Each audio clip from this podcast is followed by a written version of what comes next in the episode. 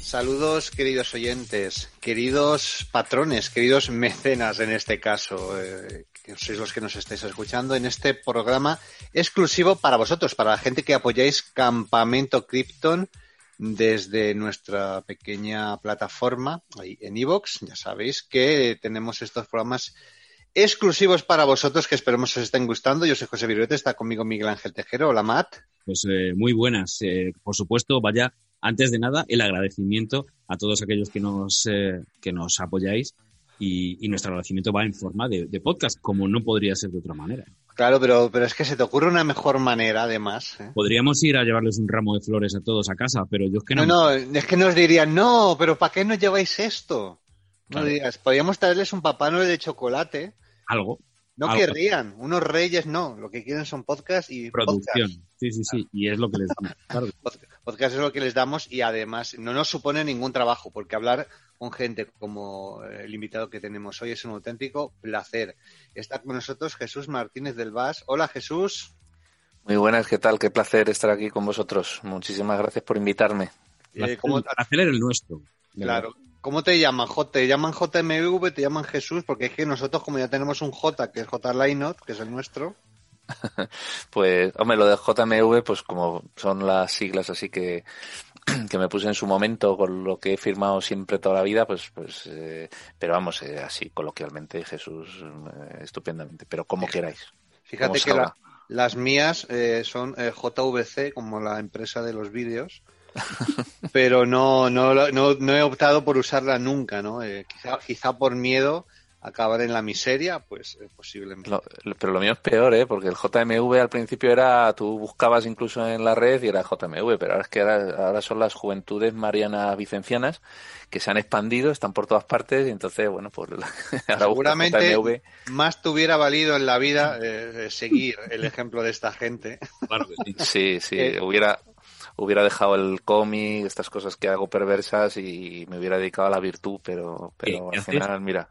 Haces muchísimas cosas perversas. O sea, Eso iba a decir yo, tío. yo, yo creo que la- el- el- lo vamos a tener complicado para eh, plasmar en una conversación que vamos a tener ahora con Jesús el, el grueso de su obra. O sea, yo estoy eh, alucinado. O sea, realmente es, es impresionante porque te pones a buscar y cada vez encuentras más cosas. ¿no? Solo Sí, falta, solo me falta que dé pasta. O sea, es- ahí es el punto débil del asunto, pero por lo demás, bien, todo. Eh, tú tienes una carrera ya bastante eh, extensa como ilustrador, como dibujante de cómics y también como autor de libros y como podcaster. Eh, de hecho, eh, claro, la posibilidad de hablar contigo, fíjate además, bueno, yo sí que he colaborado en una ocasión en, en tu podcast, Sí. en el mundo del Spectrum, pero la posibilidad de hablar así más tranquilamente contigo, pues nos vino a, a Mate y a mí a raíz de, de esta charla que mantuvimos en el contexto de la Noche de los Libros, hablando de eh, videojuegos, de libros sobre videojuegos, de, sobre todo bastante retroinformática, pero no exclusivamente.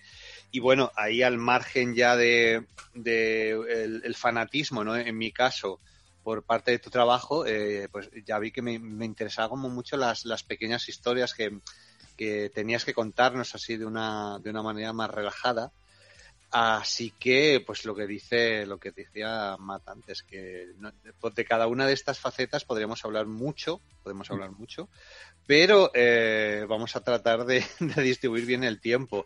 Eh, de hecho, yo antes, antes de, de- de- de ser eh, oyente del mundo del Spectrum de tu podcast, claro, eh, como lector de cómics, yo estaba muy al corriente de, de- de lo que llevas haciendo. Yo creo que son unos, ¿cuánto? Más de 20 años, porque aunque has estado en el jueves, yo realmente eh, lo primero que vi era todo el tema de... de- yo creo que lo, lo primero que sería eh, aquellas, aquellas parodias que hacías de Star Wars, de... ¿Cómo, cómo se llamaban? El epicho, los epichodes. Los epichodes, los epichodes. Los episodes, o incluso los del Hobbit, porque esto, eh, incluso aunque me parece que era una editorial propia que tenías tú, eh, tuvo distribución nacional. Yo recuerdo que estos TVOs los teníamos en Alcalá de Henares y que, y que eran TVOs tuyos, aquellos, aquellos del BOC, que era Sí, también sí, como un, sí. alien, era un, un alienígena que tenías tú en varias, eh, varias historias.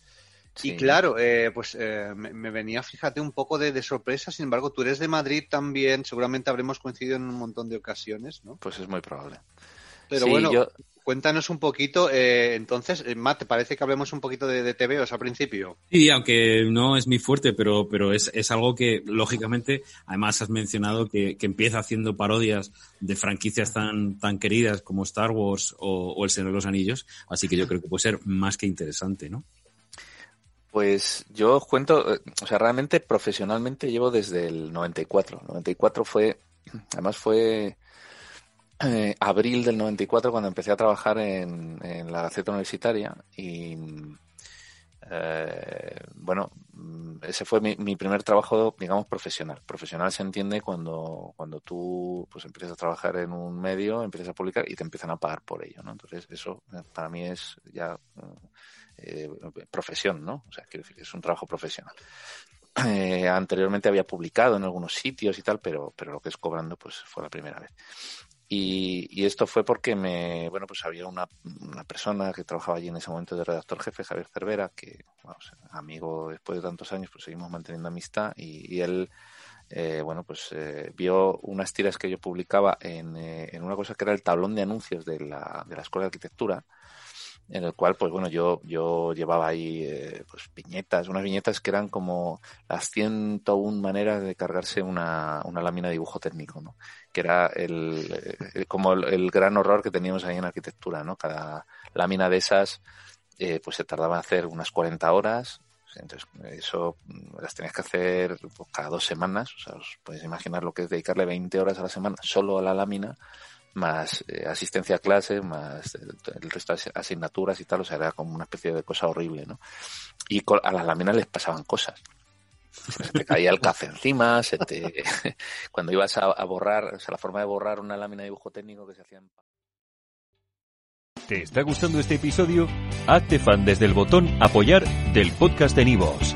Elige tu aportación y podrás escuchar este y el resto de sus episodios extra. Además, ayudarás a su productor a seguir creando contenido con la misma pasión y dedicación.